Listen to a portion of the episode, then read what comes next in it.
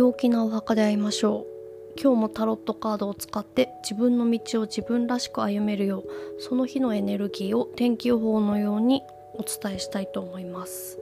今日は2024年1月6日土曜日です。今日の3枚の、えー、タロットカードからのイメージからお伝えします、えー、ごく小さな狭い範囲から満ち足りていく。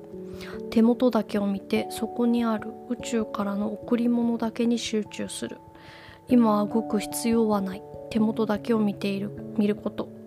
与えられているものがある。思考に十分に注意をすること。はい。というわけで今日がどんな雰囲気の日なのかどんなエネルギーが流れてるかというキーカード12番つられた男です。えーと、行動的ではないんですけどすごく創造的、えー、制限の中での充実した生き方というようなことが、まあ、今日はテーマになります。あのー、そうですね生活を作り出す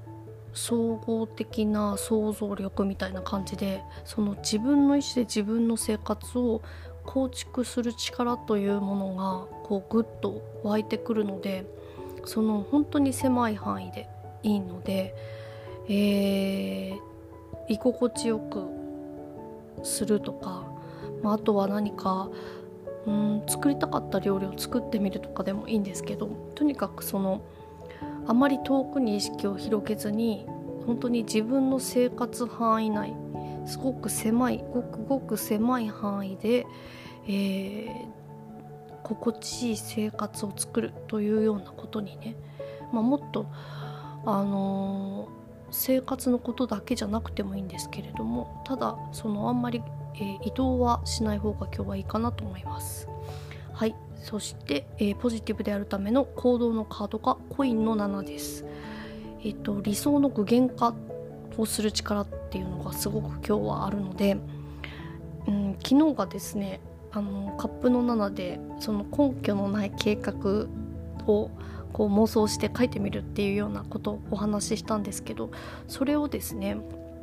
今日は形それを形にする力っていうようなのがこのポジティブであるための行動というところに出てるので何かねもし昨日何かそういう計画を立てた方はですね是非あの何かその計画を進めてみる具体的に進めてみるっていうのをちょっとすごくちょっとでいいんでやってみるといいかなと思います。あの例えばそれに必要なものはなを、えー、調べてみるとか。もうそんなそんなことぐらいで大丈夫です。はい。そしてネガティブに傾かないための注意のカードがカップのクイーンです。ちょっと今日は感情が揺れ動きやすい。ので、えー、心の安定を優先してください。あのー、なかなかハードなニュースがすごく続いて